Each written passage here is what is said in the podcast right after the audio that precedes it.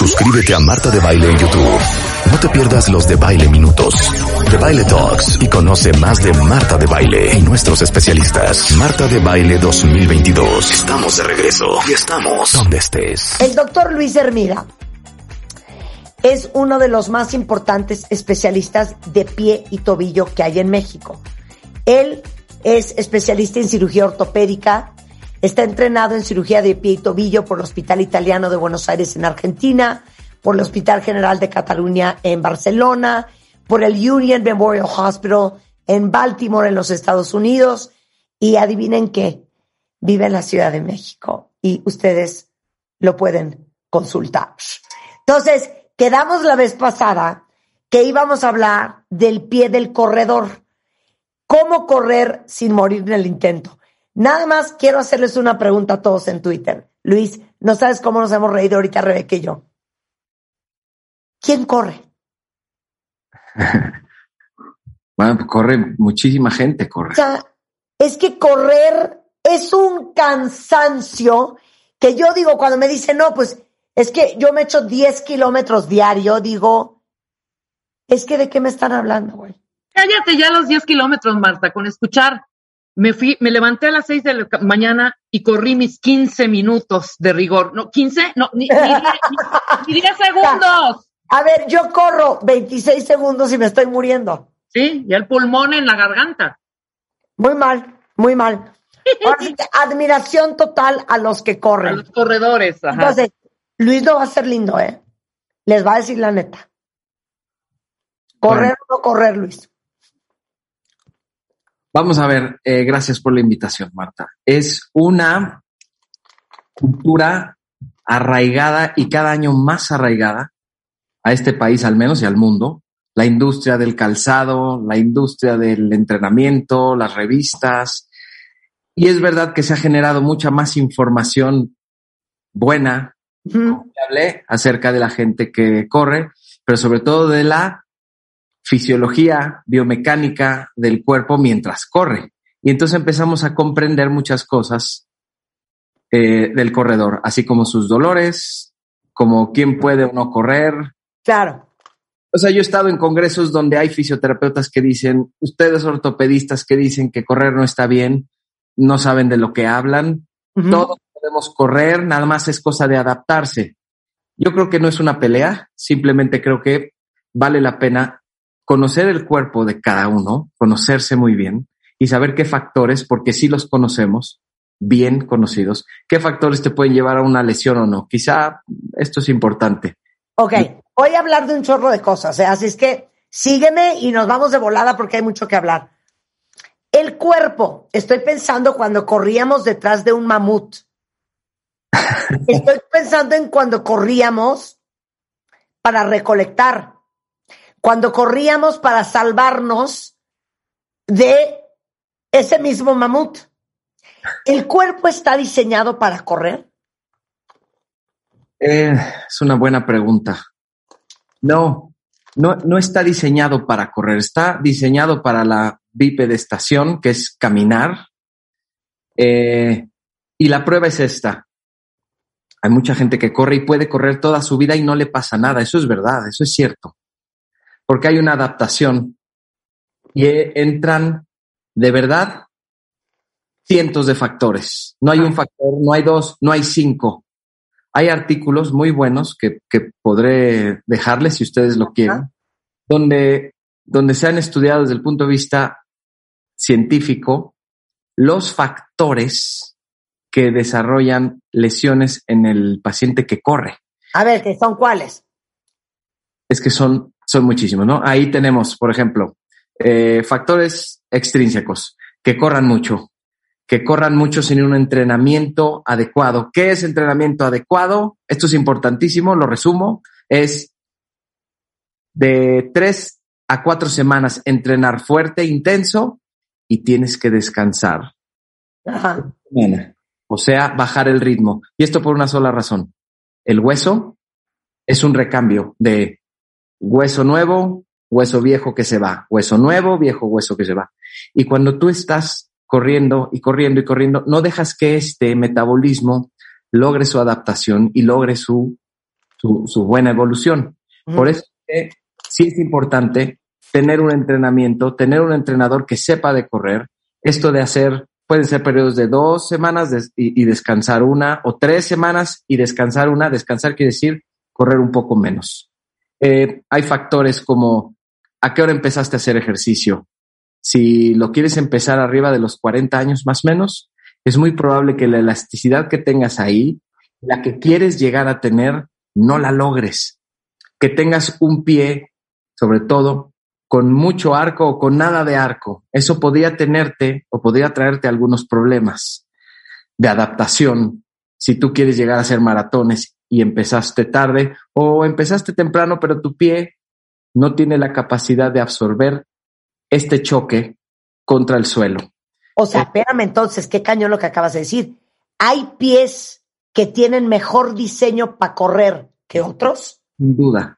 Y no solo el pie, hablo de muchos factores, también el tendón de Aquiles que hablábamos la otra vez. Si tú tienes un tendón de Aquiles muy corto, poco elástico, y además tienes un pie con mucho arco, que no es raro, quizá tendrás algunos problemas para adaptarte a la carrera. Y entonces digas, oye, no, a mí no se me da la carrera, no puedo correr, o me encanta, pero me duele.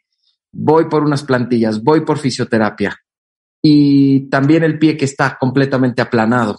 Ese suele tener también dolores por cuestiones biomecánicas de funcionamiento eh, que no te van a permitir lograr grandes distancias, ¿sabes? Claro.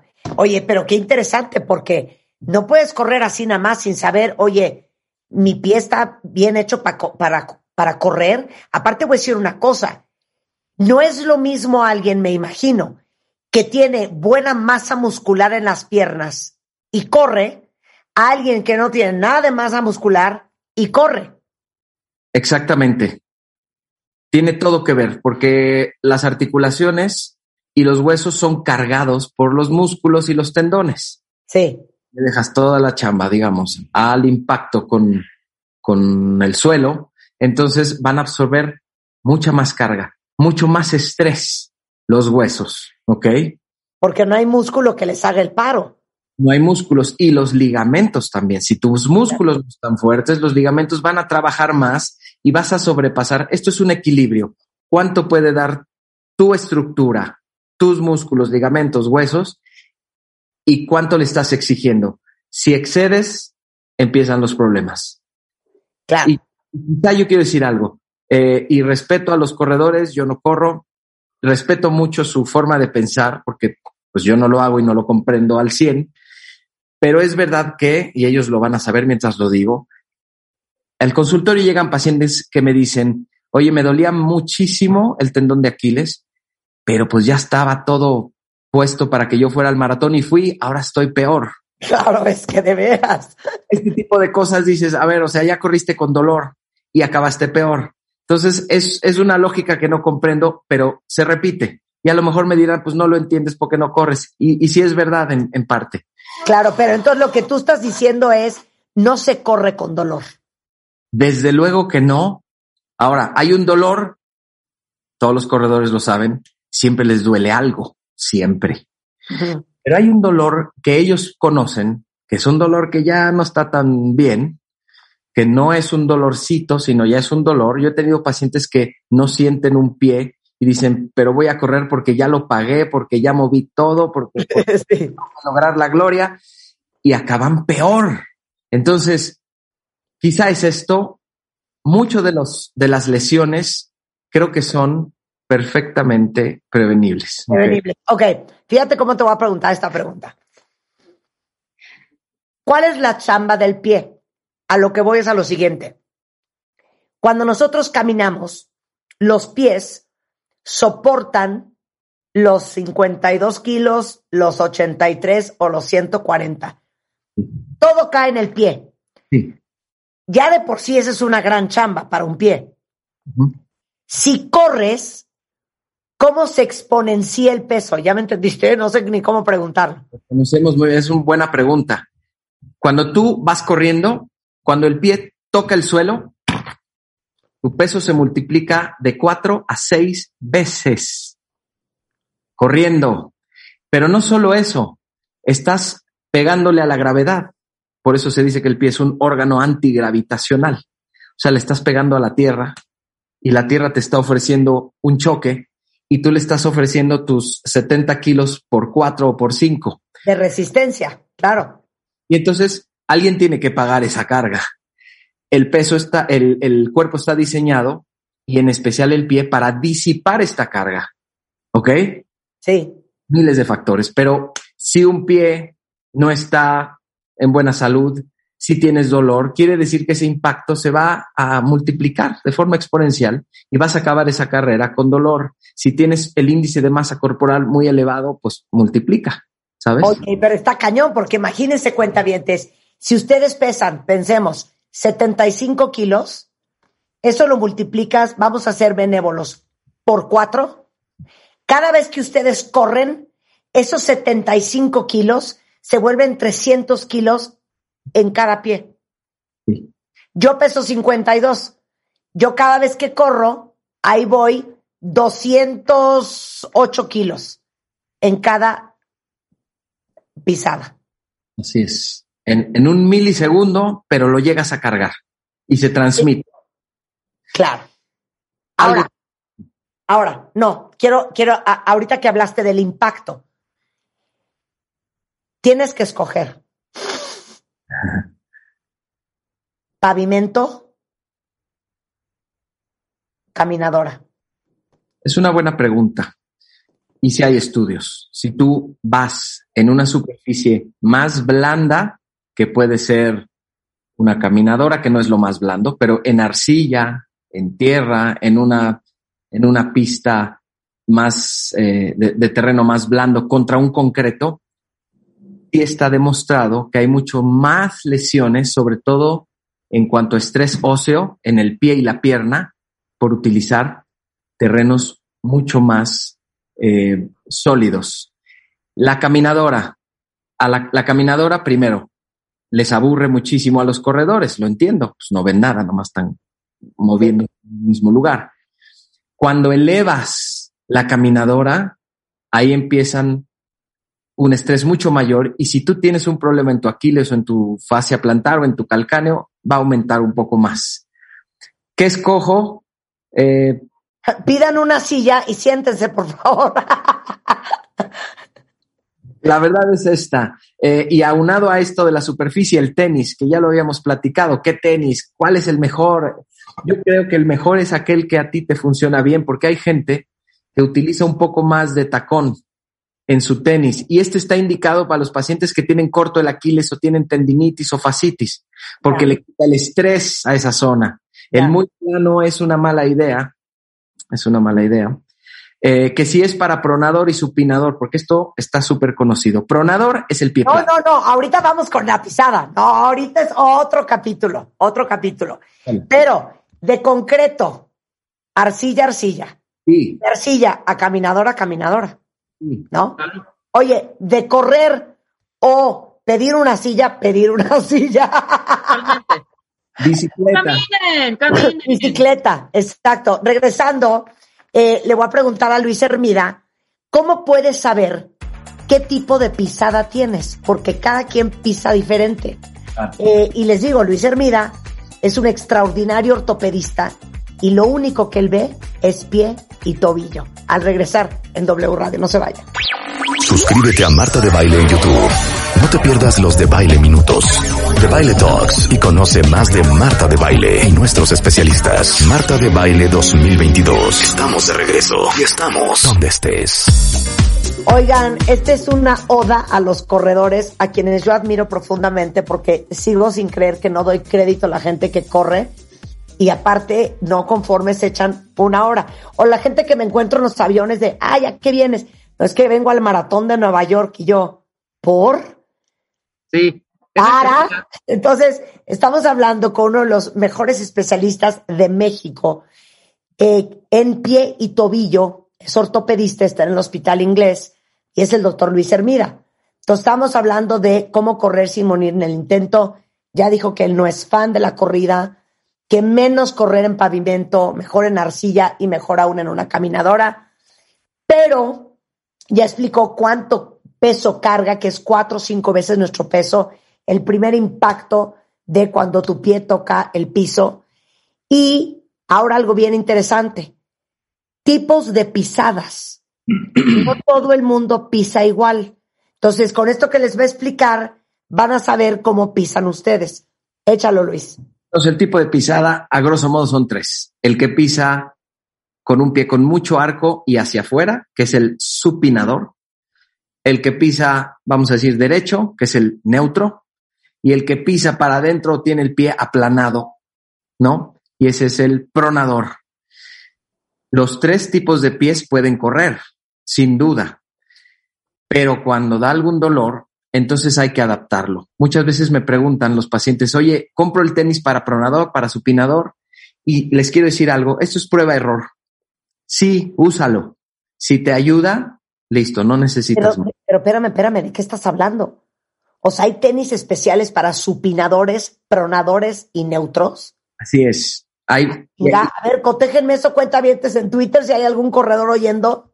El tenis para pronador lo que hace es que en la suela o en el diseño te corrige la pisada. Hacia donde se te va, va hacia el otro lado. En, pocas palabras, ¿ok? No es exacta, no es perfecta, pero a mucha gente le funciona. O sea, a ver, entonces espérame, ¿cómo te das cuenta si eres pronador, neutro o supinador en tus zapatos?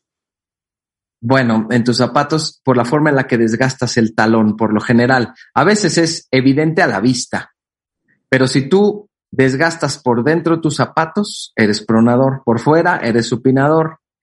Hay gente neutral que puede desgastar un poquito y no necesariamente ser eh, supinador. Lo ideal es que si vas a planear hacer, empezar a correr o corres y te duele, ve a un ortopedista que te vea y él te dice, tú eres pronador, supinador, neutro, te recomiendo esto.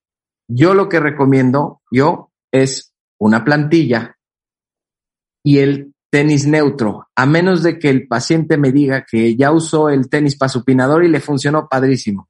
Mm.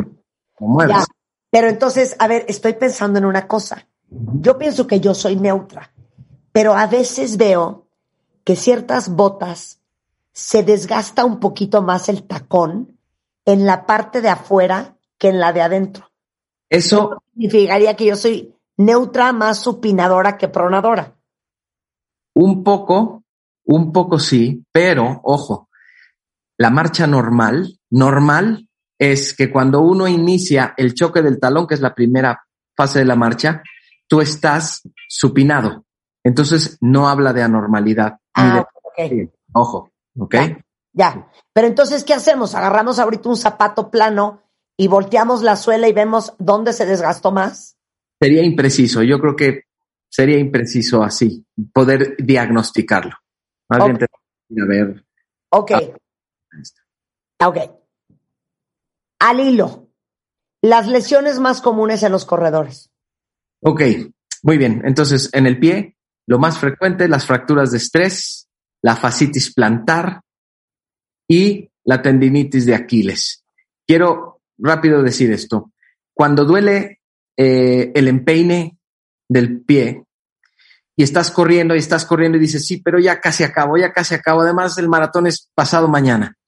Aquí se empieza a gestar un aumento en el estrés de un hueso que acaba por romperlo, ¿ok?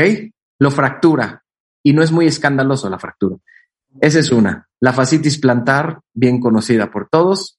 Sientes que un clavo está en tu talón cuando corres. El tendón de Aquiles por sobreesfuerzo, ¿ok? Son las más frecuentes. La más frecuente lesión de tobillo y pie del corredor es la tibia. La fractura de estrés de la tibia, ¿ok? Eso sí. ¿Dónde está la tibia? Por los que se volaron anatomía en prepa. Arriba del tobillo y abajo de la rodilla. Todo ese hueso largo, largo en la parte interna esa es la tibia. O sea, la espinilla. La espinilla, exactamente. Ok. Lesiones muy frecuentes que no llegan a fractura y se llaman periostitis. Súper frecuente. Ya. Ok. Dos. ¿Cuál otra? Eh, bueno, hay obviamente de cadera, de huesos largos. Hay una diferencia. La gente que corre velocidad y hace saltos de obstáculos se lastima mucho más el pie y la gente que hace carreras de larga, larga distancia, sin necesidad de ser muy rápidos, tienen más lesiones en la cintura, eh, em, quiero decir, la cadera, la pelvis, los huesos largos como el fémur, ¿sabes? Ahí sí hay diferencia. Claro, ¿te acuerdas en los Olympics, Marta, que veíamos cómo caían y decíamos, es que aquí se está el pie, en el pie cae todo el peso? Exacto, esos son los que más estrés tienen. Claro. Oye, ahora me pregunta alguien algo interesante, y van varios que preguntan lo mismo. Eh, ¿Por qué duelen las lumbares, o sea, la parte baja de la espalda cuando uno corre? El, el estrés no solo va al pie, también va evidentemente a todo el cuerpo. Y lo que sigue en impacto es la espalda baja, ¿ok? Claro. Y necesitamos aquí algo que tú mencionabas al inicio, es importante, el fortalecimiento de esta zona puedes empezar a correr y no tenerlo fuerte, o puedes tener una patología mínima que no se manifiesta, pero cuando empiezas a correr se manifiesta. Eso es creo que lo más importante de esta entrevista, saber que corriendo pueden evidenciarse algunos problemas que tengas. A ver, voy a correr, voy a correr, estoy corriendo. No, estoy muy bien. ya voy a correr. Pero ahí se nota. Correr mucho, ahí se nota, inmediato, no inmediato, pero sí se, se nota en tu entrenamiento, en tu deseo por llegar a tal o cual este maratón. En tu entrenamiento vas a empezar a salir con dolorcitos. Ok, siguiente pregunta. Eh, dice aquí un, un cuentaviente que su papá corría desde los 83, digo, corría desde joven y tiene 83 y tiene fascitis plantar que le molesta muchísimo. Y hay varios aquí con fascitis plantar. ¿Eso se ayuda, se corrige, se compone? Completamente. 90% de la fascitis plantar se trata y se mejora con fisioterapia de diferentes tipos. ¿Pero qué es la fascitis plantar? Es eh, la inflamación de una estructura que es una fascia, se parece a un tendón, pero no es, que está exactamente abajo del talón. Ahí nace y, y se corre por toda la planta del pie y termina donde nacen los dedos, todo en la planta. Y estas son fascitis a veces incapacitantes. Hay dos zonas, en el mero talón o en el arco. Son los dos tipos de fascitis. ahorita ya me quiero quitar la vida con lo que acabo de leer.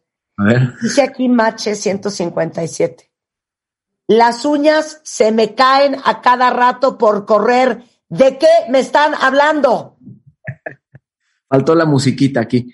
¿De qué eh, es eso, Ruro, la música, hombre? Entonces voy a volver a decir, ¿de qué me están hablando? Es lo más frecuente. ¿Y sabes qué es esto? Trauma. ¿Y sabes cuándo se te va a quitar? Nunca. ¿De qué me estás hablando que se te caen las uñas? Bueno, ¿sabes qué pasa? La uña juega un papel biomecánico mínimo, pobrecitas, nadie las quiere, pero juegan un papel. Lo que pasa es que el zapato quiero decir, el juego que tiene el pie en el zapato va golpeando las uñas, golpea, golpea, golpea. Y si estás hablando de que corres 10, 15, 20, 42 kilómetros, pues acaban con las uñas negras porque las levantaste a fuerza de golpearlas. Y eso va a pasar cada vez que corras y cada vez que hagas la misma distancia. Eso no va a cambiar. Tendrías que cambiar el zapato, tendrías que ponerte a lo mejor una silicona, pero eso molesta a los corredores porque son ciclos entonces, e, es como el, pago que hay que hacer. Bueno, gracias, Mache 157. Me quitaste las ganas de vivir. Para siempre, para siempre. Imagínate por estar corriendo se te caigan las uñas de los pies. No. Claro. A ver, entonces, Luis. Sí. Dame tus reglas. Ya si vas a dar permiso, ¿qué permiso quisieras no dar, entiendo, porque aparte lo tuyo es el pie y el tobillo. Pero si traigo un especialista en rodilla, ¿qué me diría? ¿Qué diría un amigo tuyo ortopedista de rodilla? Te va a decir lo mismo que yo. Yo lo que les recomiendo es, eh, primero, respeto mucho que corran y que sea una actividad como la puedo tener yo. Sin embargo, mi recomendación para los corredores es escuchen sus pies, escúchenlos. Eh, si hay un dolor, que está persistente, que no se va y que se incrementa, tienes que ir a ver al especialista y aceptar en algún momento que somos una estructura con materiales que se pueden deformar, que se pueden romper y que cuando excedes esta capacidad de tu estructura de soportarlo, es muy probable que debas detenerte o modificar. Nunca les digo dejen de correr, les digo corre un poquito menos, modifica algo. Y siempre intentamos al paciente darle una fisioterapia, una plantilla, un zapato, cambia esto por un tiempo, tratamientos este, de frío, calor, rara vez medicina, porque esto no es lo que va a aliviarlo. Pero esa es mi recomendación. Ahora, si quieres correr y no has hecho ejercicio nunca, recomiendo intentarlo muy poco a poco, pero estar muy consciente de que es probable que puedas tener algún dolor y que si no acostumbraste a tu cuerpo los primeros 40 años a hacer ejercicio, no es muy sencillo lograr hacer un maratonista empezando a los 40. Vas a tener dolores y cosas. ¿Sabes? ¿Sabes qué analogía acabo de pensar? A ver si es buena. Ubican cuando van a un pueblo mágico con su coche divino y me, se meten al empedrado y empieza el coche y la gente que vive en ciudades donde hay empedrados te dicen que los coches se descompone la suspensión con mucha más facilidad. ¿No será lo mismo el cuerpo corriendo? Definitivamente lo, lo sometes a un estrés muy intenso. Las técnicas para correr, el tipo de calzado, el entrenamiento y el acondicionamiento hacen que lo hagas mejor y que sufra menos el cuerpo, definitivamente. Ok, ahora, ahí te va. Dice Luis, pongan atención. No se corre nada más como uno quiere. Hay cuatro cosas muy importantes. Yo digo la cosa y tú le explicas. Vista al frente, cabeza recta. bueno, esta es una técnica. Ajá. Muchas técnicas, hay muchas técnicas. Tú lo que quieres es tratar de lanzar el peso del cuerpo hacia adelante. ¿Ok? Esto es somos un péndulo invertido, o sea, nos estamos cayendo cada vez que caminas, el cuerpo se está cayendo para adelante y tu pierna, la siguiente pierna que va a pisar, es la que va a detener esa caída.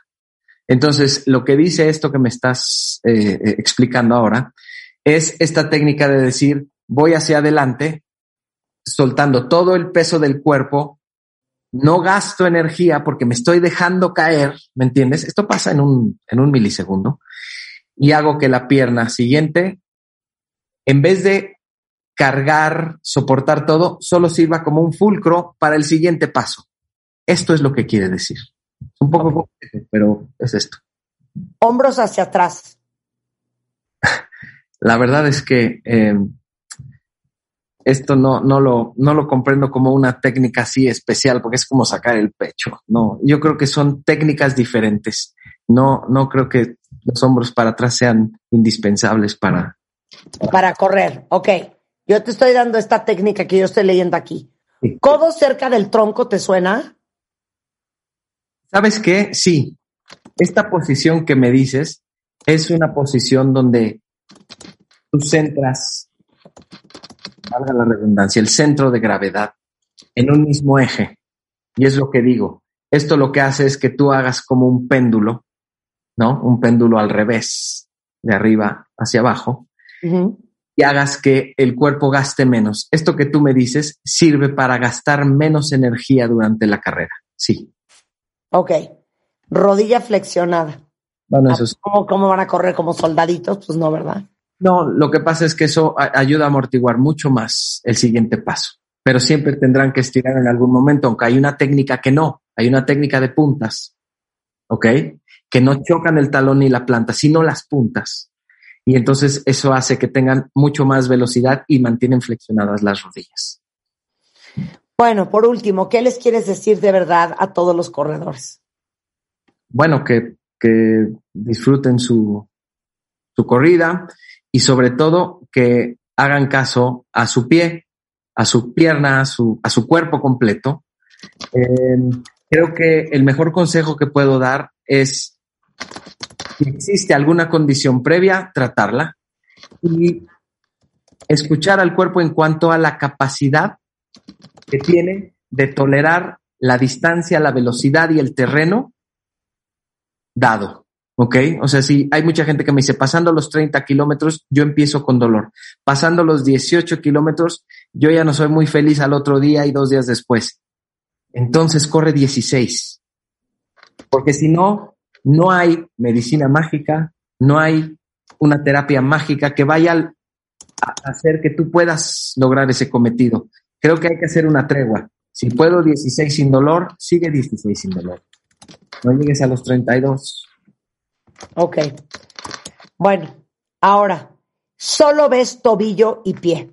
Solo tobillo y pie.